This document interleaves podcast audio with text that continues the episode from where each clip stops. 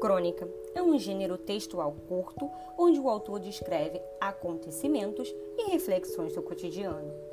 Foi um gênero textual muito utilizado por Clarice Lispector.